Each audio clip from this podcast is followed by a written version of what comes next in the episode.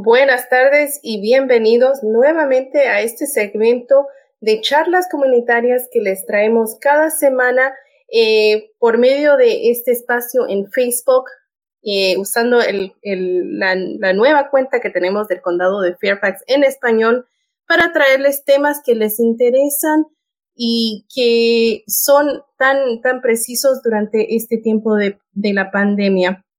Hoy día tengo el placer de tener conmigo al doctor Sergio Rímola, ginecólogo con el Centro de Salud de Innova. El doctor Rímola también es muy conocido en la comunidad por su trabajo que hace en nuestra comunidad y también por ser el asesor de asuntos multiculturales con el Departamento de Salud y es un miembro de la Junta Latina de Consejería para el, para el gobernador Ralph Northam. Él, es un gran abogador para servicios y asuntos de nuestra comunidad latina. Doctor Rímola, un, un placer de tenerlo con nosotros. Muchísimas gracias por su tiempo y también por todo el, todo el trabajo que está haciendo para nuestra comunidad. Y aquí lo estamos viendo en la pantalla. Eh, durante la primera, la, la primera vacuna que recibió, y eso es algo de que vamos a, hablar hoy día un poquito de su experiencia, de también ese llamado a la comunidad para, para que nos animemos a, ponernos la vacuna y también para educarnos al, al, de los, de los, tal vez de alguna de, la tecnología técnica que, que se tiene que saber de esta vacuna. Doctor Rímola, muchísimas gracias por estar con nosotros. Muchísimas gracias, eh, Grelia, por la introducción. Le quiero eh, agradecer al Departamento de Salud del Condado de Fairfax por la invitación para llevar un mensaje a la comunidad eh, latina. Perfecto, muchísimas gracias de nuevo de parte de todos nosotros aquí en el condado y también de la comunidad por su trabajo que hace para siempre estar abogando por nosotros eh, hoy día el tema que vamos a hablar es de la inmunidad de grupo. ¿Cuál ha sido su experiencia?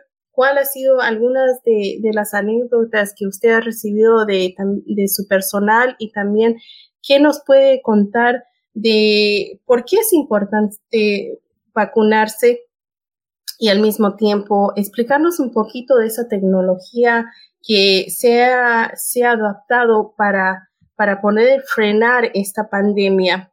Eh, para recordarles a todos, por favor, este, este video está siendo transmitido en vivo, así que por favor use el, por medio del chat, use ese espacio para preguntarnos sus preguntas, para también darnos sus comentarios, para interactuar con el doctor, con, que, que nos trae bastante información y ahora es el tiempo de hacer esas preguntas que tal vez no ha podido hacer a, su doctor o, a otro personal de salud.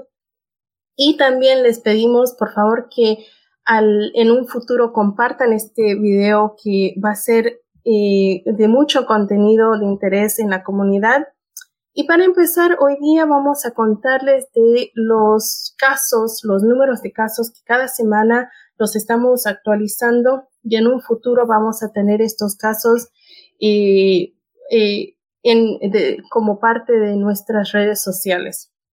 Eh, el total de casos de hoy día en Fairfax estamos a 61.649 casos. Los casos que han sido confirmados son 52.130.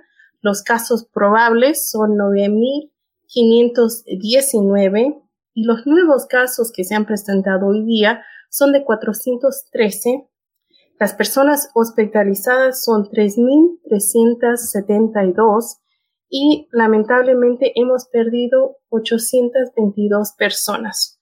Otro número de datos que les vamos a comentar es que hemos visto que a la, forma que se han empezado a abrir las registraciones de vacuna, tenemos a 180 mil personas en lista de espera para recibir la vacuna. De este grupo de 1B, que han, que han sido eh, categorizados como uno vez, tenemos a 180 mil personas en lista de espera, por, por lo que les pedimos, por favor, que sean pacientes, de que eh, el suministro que está llegando de, el lado federal a los estados y luego se está dividiendo a los distritos de salud es bastante poco a comparación a, lo que se necesita, ¿no? Así que, doctor, empecemos la, conversación con esto de que, ¿qué, tema, eh, que el, tema de, de, mucho interés ahorita de nuestra comunidad es entender la inmunidad de grupo? Y si nos puede hablar un poquito de qué significa eso, los medios de, de información lo han repetido bastante que tenemos que llegar a ese 80 o al 90% para, para decir, bueno, ya eh, hemos podido controlar el, virus. Sí, muchas gracias. En la actualidad eh, tenemos, eh, para poder controlar la pandemia, en este momento tenemos la vacuna contra el virus del COVID-19, pero también tenemos que seguir manteniendo la distancia eh, usar la mascarilla y continuar lavándonos las manos frecuentemente. Para poder lograr lo que se llama inmunidad de grupo o inmunidad de rebaño, se necesita que por lo menos un 80 a un 90% de la población se vacune.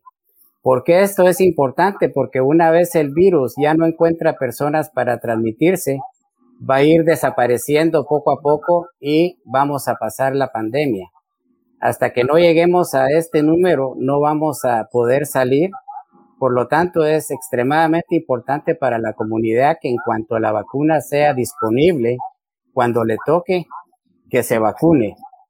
La otra situación es de que eh, para hacer estas vacunas eh, llevaron un proceso bastante riguroso, no se salteó nada, no se, no se aprobaron de eh, únicamente por motivos eh, políticos, llevaron todos los requerimientos que se usan para aprobación de otras vacunas o de medicamentos y recibieron una aprobación de emergencia porque los beneficios se demostraron que eran más que los riesgos de, de la vacuna. Entonces, nuevamente es importante que lleguemos a esta inmunidad de grupo. En este momento únicamente se ha vacunado el 2% de la población de Estados Unidos. Entonces, eh, eh, queda mucho por delante. Y, acerca de los números que nos dice el 2% a comparación al 80%, eh, es un tramo muy largo que tenemos que, seguir nosotros. Y que, si no, acaba de, hablar de la rigurosa, el, riguroso proceso que ha tenido que tomar cada vacuna para ser aprobada y para ser distribuida. Cuéntenos de los grupos que han estado, que fueron partes de esos estudios iniciales. Ah, ¿Nuestra comunidad era representada en esos grupos? Sí, en primer lugar, la tecnología de las vacunas eh, que se han aprobado eh, de emergencia, que es la vacuna de la compañía Pfizer, y la vacuna de la compañía Moderna eh, usan una tecnología que se llama el mensajero eh, RNA, que es una tecnología que no es nueva. Esto se ha estado usando por más de 10 años eh, para tratar cáncer, o sea que se estaba bastante familiarizado con esta tecnología, no es, no es nada nuevo. Ahora, para poder llegar a, a la aprobación de emergencia, estas compañías enrolaron miles de personas, por ejemplo, la compañía Pfizer 43 mil y la Moderna 30 mil voluntarios. Tuvieron varios sitios a nivel eh, nacional. Eh, participaron varios grupos étnicos, el, el 13% hispanos en lo que es la vacuna de Pfizer y un 20% de hispanos en lo que fue la, la vacuna de Moderna, a, lo mismo el 10% afroamericanos. O sea, y también eh, grupos que se puede considerar que son de alto riesgo, como personas mayores de, de 65 años participaron en esta vacuna. El, el, único grupo que no, no participó son niños, porque este va a ser el siguiente, la siguiente fase. Para la vacuna de Pfizer, eh, va a ser se puede dar después de los 16 años y para la vacuna de Moderna se puede administrar después de los 18 años. tampoco participó el grupo de personas embarazadas, aunque ya hay más de 10.000 embarazadas que han recibido la vacuna y hasta el momento no se han reportado eh, efectos eh, secundarios, por lo que se considera que la vacuna va a ser muy efectiva y segura también para personas que están embarazadas. Eh, una, una pregunta nos acaba de, poner Amalia Rosa, que dice, ¿esta vacuna se le puede poner a los jóvenes que están teniendo un hijo en el futuro? ¿No afecta a los jóvenes? A las jóvenes, perdón. De ninguna manera. La, la vacuna, eh, de esta vacuna que usa el mensajero eh, RNA, simplemente lo que se ha hecho es de que se ha eh, se inyecta eh, una parte del virus del COVID-19, que es la proteína que se llama la proteína de pico, que por eso es que se llama coronavirus, porque tiene una forma de corona. Esta proteína que no tiene ningún efecto, eh, por así decirlo, dañino, no va a producir enfermedad, simplemente es muy similar a la proteína que tiene el virus del COVID-19 al ingresar la vacuna al cuerpo, eh, producimos proteínas, ya que el, el, RNA es lo que produce las células y las proteínas. Entonces se va a producir una proteína que es muy similar a la, como una copia del virus, pero que no tiene ningún efecto eh, eh, dañino para el, para el organismo. Y en ese momento empezamos a producir lo que se llama anticuerpos o defensas la vacuna, lo que se ha inyectado va eventualmente desaparece, o sea que no queda en el organismo ni tampoco va a nuestros genes, o sea que no tiene por qué preocuparse la, persona de que esto pueda tener un efecto eh, a largo plazo. Es una vacuna extremadamente segura. Eh, nuevamente quiero recalcar que ha seguido por todo los eh, rigurosamente no se ha probado eh, eh, hacia la carrera. Eh, se ha determinado que los efectos secundarios son relativamente leves y podemos platicar más adelante qué es lo que se, la persona puede manifestar, ¿no? Que se consideran efectos secundarios. Y también hay otra pregunta de Randy Contreras que dice, buenas tardes, ¿puedo elegir la marca de la vacuna que recibo o simplemente me ponen la que está disponible sin importar la marca? ¿Cuál es la diferencia entre estas dos marcas y cuál es el proceso, si nos pueden explicar, de la, distribución y la aplicación de estas vacunas a, las personas? Sí, eh, las dos vacunas usan la misma tecnología que ya mencioné anteriormente, son muy similares. La vacuna de Pfizer eh, en el estudio eh, preliminar dio una eficacia de un 95% y la vacuna de Moderna un 94.1, o sea que esencialmente han dado una misma eficacia. Ahora, la distribución de la vacuna eh, se, se puede considerar que todavía está bastante limitada y por eso es que se han puesto grupos, se han dividido en aquellos grupos que son prioritarios, ¿no? Inicialmente el grupo 1A fueron trabajadores de salud, personas que viven en asilos de ancianos.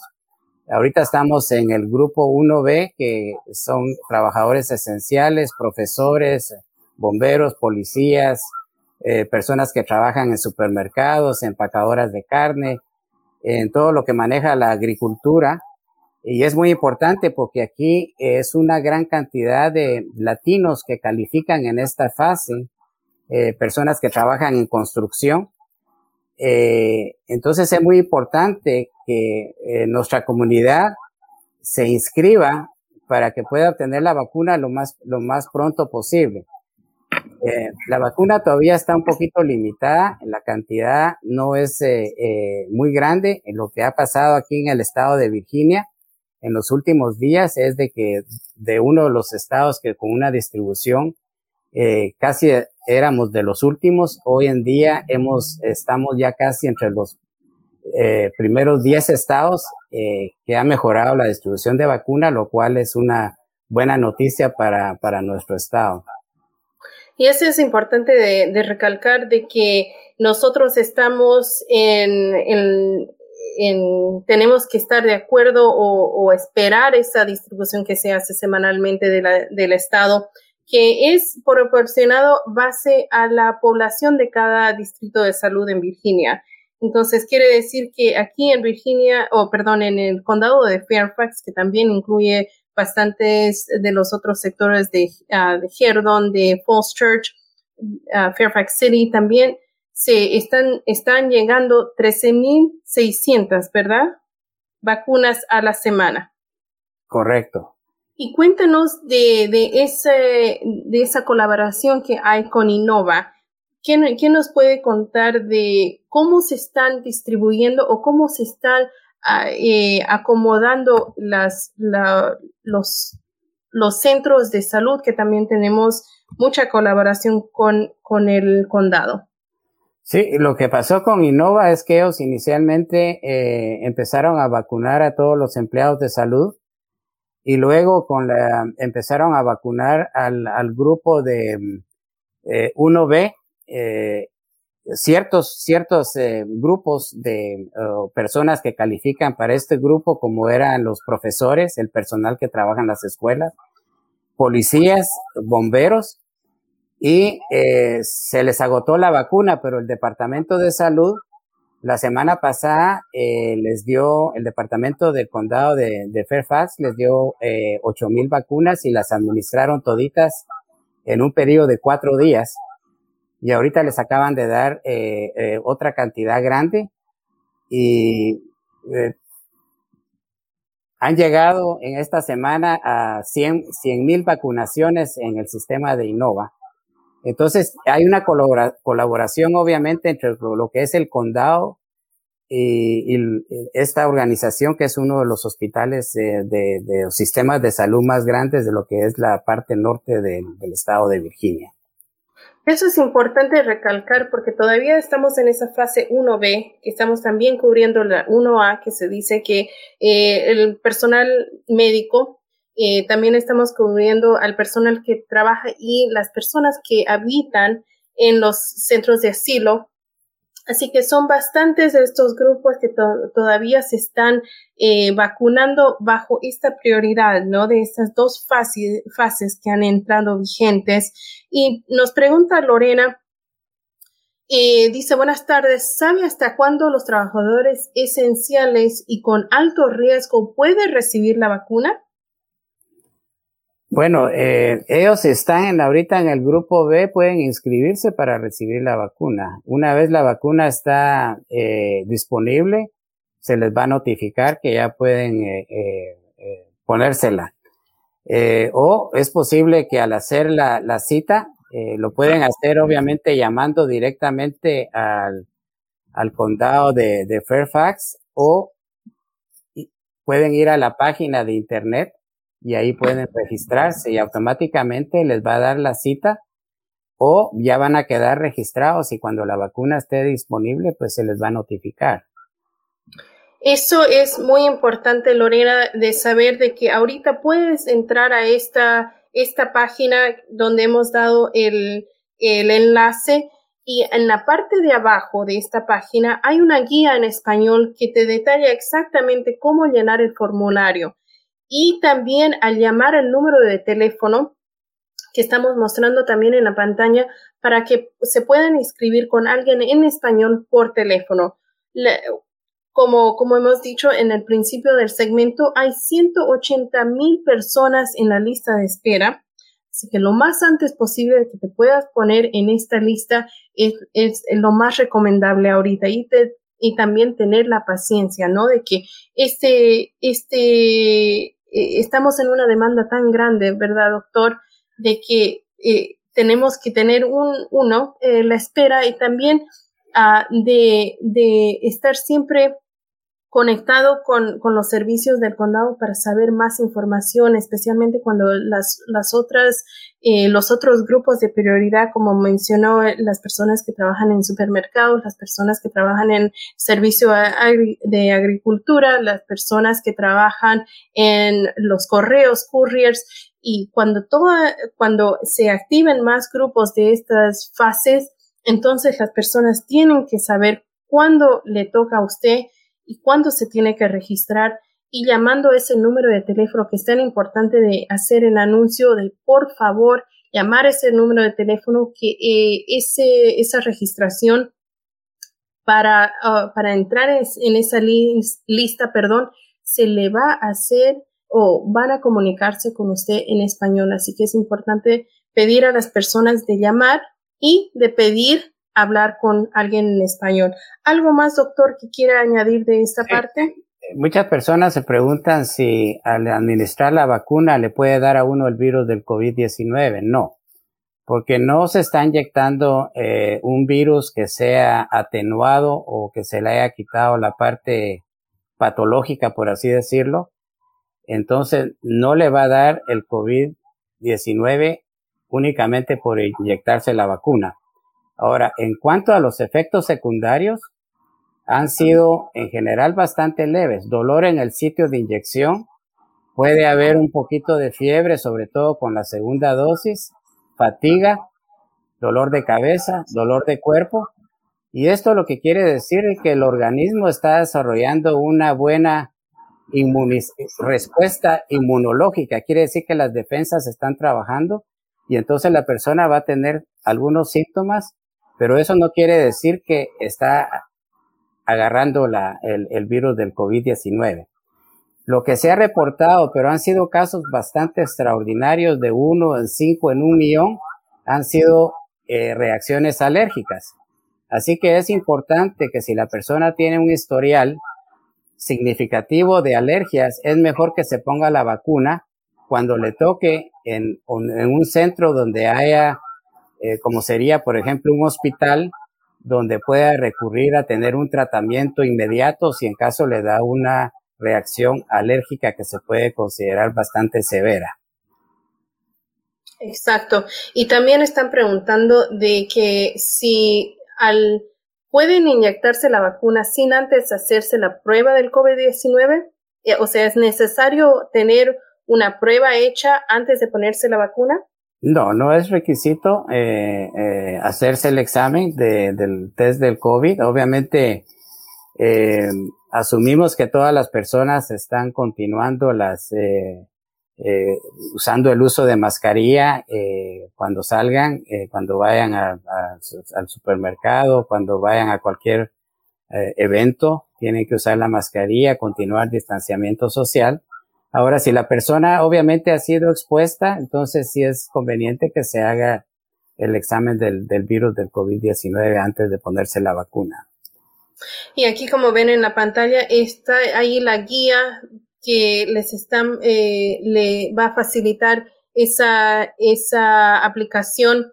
Y, y, es importante saber de que es, es solamente una guía, eso no reemplaza la, la, aplicación en línea que se tiene que hacer y se tiene que, que someter uh, virtualmente. Así que por favor, si tiene preguntas y como una persona preguntó, ¿cuál es más rápido? Eh, hacerlo, inscribirse por el Internet o por teléfono. Eh, la única diferencia entre los dos registros es eh, teléfono, sí hay una, una demora bastante que, que se tiene que, esperar a, hablar con un representante. Así que si es que usted puede eh, completar esa, esa registración en línea, entonces por favor les pedimos que hagan. Y esa, esa guía, eh, yo incluso trabajé con eh, haciendo esa guía y esa guía es, es igual a la, a la aplicación en inglés. Es, es, una traducción completa, así que por favor hagan el uso de esa guía y también hagan saber a otras personas si han podido usted completar esa registración en línea, por favor, eh, como se dice, pase la voz, ¿no? Y indique a las personas ah, de su contorno de cómo hacer, eh, cómo llenar esa aplicación. Otra, dígame. Muy, muy importante. Eh, a través de la pandemia, nuestra comunidad latina ha sido una de las comunidades que han sido afectadas eh, más, incluyendo también a la población afroamericana.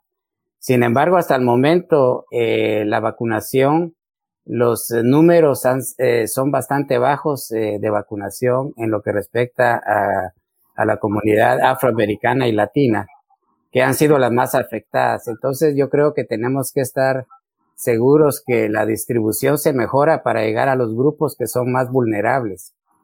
Así que yo pues le quiero incitar a nuestra comunidad latina que en cuanto la vacuna esté disponible, que lo, que, se la pongan, ya que es lo único que nos puede sacar de esta, de esta crisis que estamos viviendo, esta, eh, esta, esta pandemia que ya estamos llegando casi a un año. También hay una pregunta acerca de la, de la distribución de vacunas en farmacias. ¿Nos puede hablar un poquito de eso? Bueno, esto es algo que eh, recientemente la oficina del gobernador indicó que ya van a empezar a dar vacunas en las farmacias como CBS, eh, Walgreens.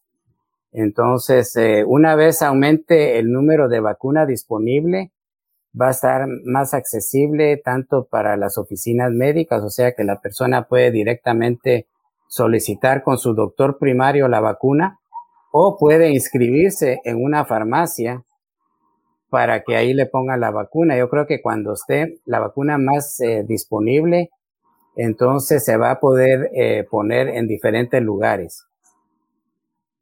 Perfecto. También hay esa pregunta y, no solamente lo hemos estado viendo aquí en este foro, pero también en otros lugares donde dice, si tengo la vacuna, ¿puedo ser portador del virus?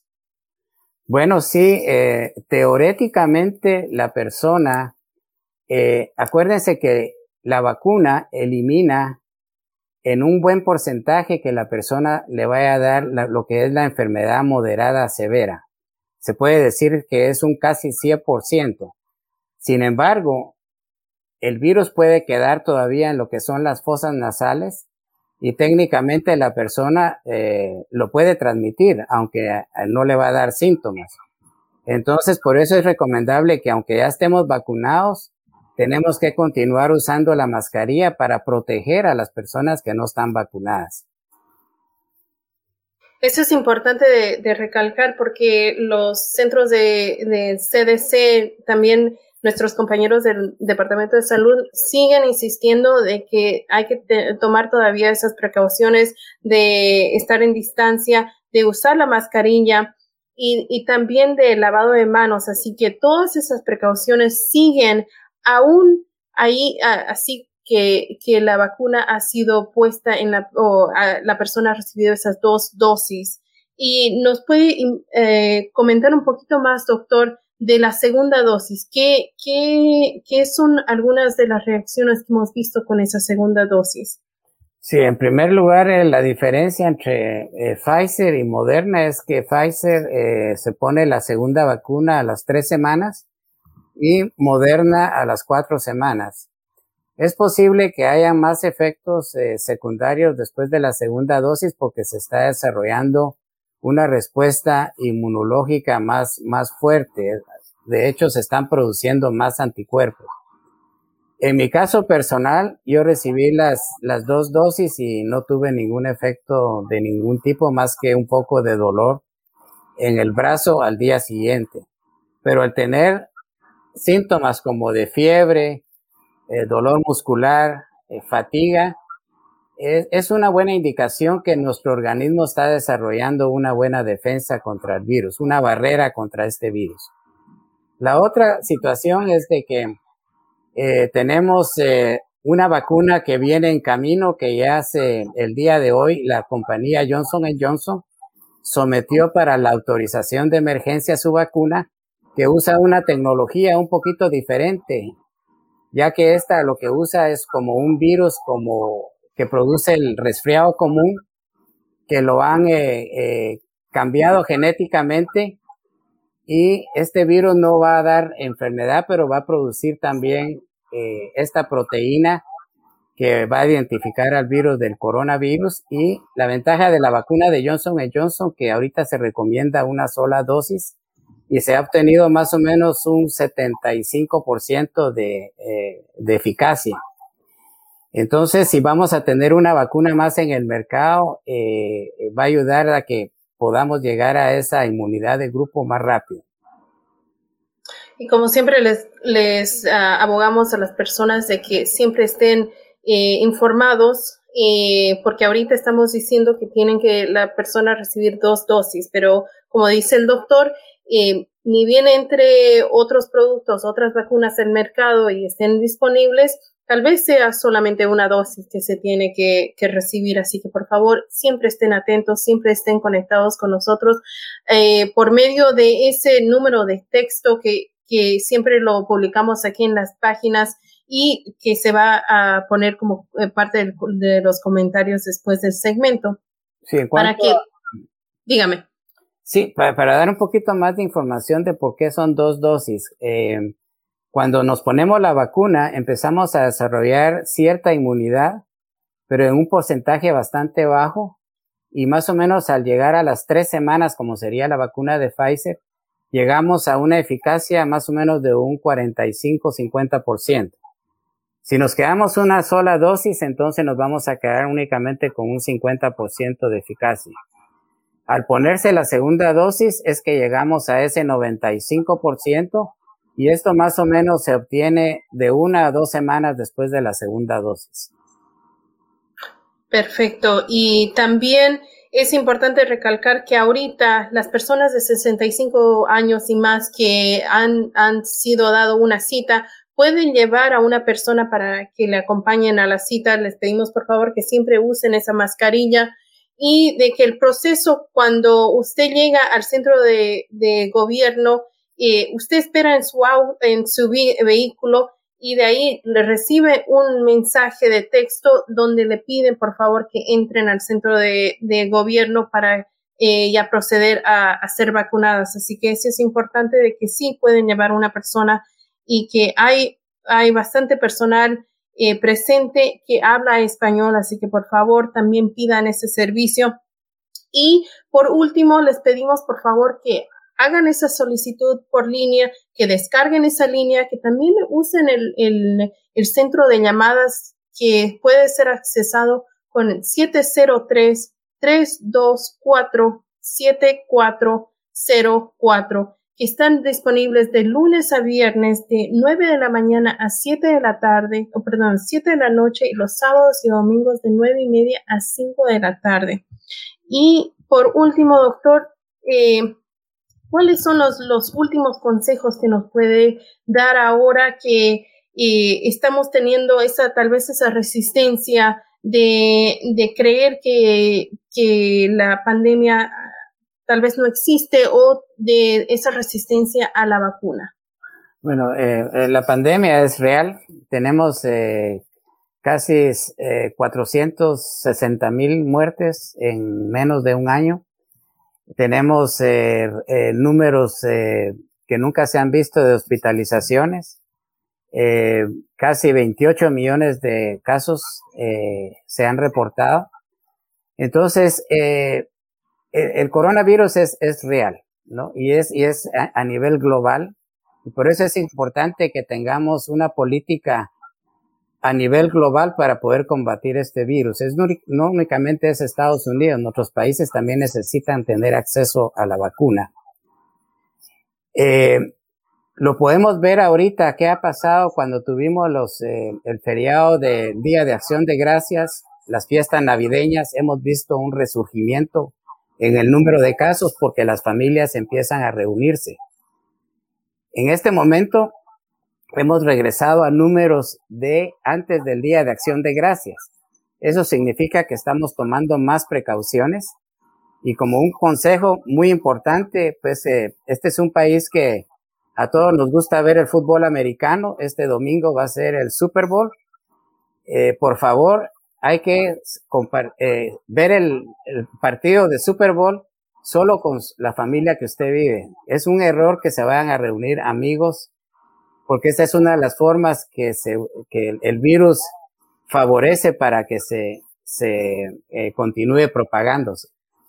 De aquí los números han bajado, continuemos usando la mascarilla, distanciamiento social, evitando conglomeraciones y vacunémonos en cuanto esté disponible y vamos a empezar a ver que vamos a empezar a salir de este virus probablemente hacia el verano, principios de otoño. Yo espero que ya tengamos esa inmunidad de grupo y eh, dejemos este virus atrás que tanto dolor ha producido a, a, a, todos. Es muy cierto, doctor. Eh, esperamos nuevos días, esperamos más esperanza.